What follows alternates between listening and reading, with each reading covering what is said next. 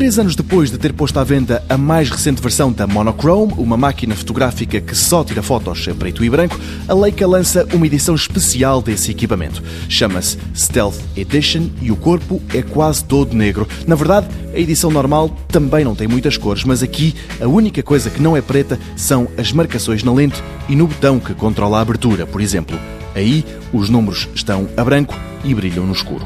É amanhã que vai ser posta à venda por um preço ainda mais elevado do que é habitual para uma máquina Leica, cerca de 15 mil euros, o dobro da versão normal, mas com uma grande diferença.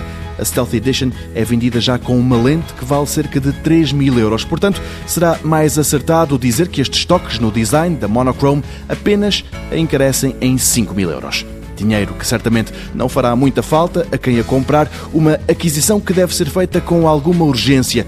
A máquina vai ser posta à venda amanhã e a Leica diz que só produziu 125 unidades.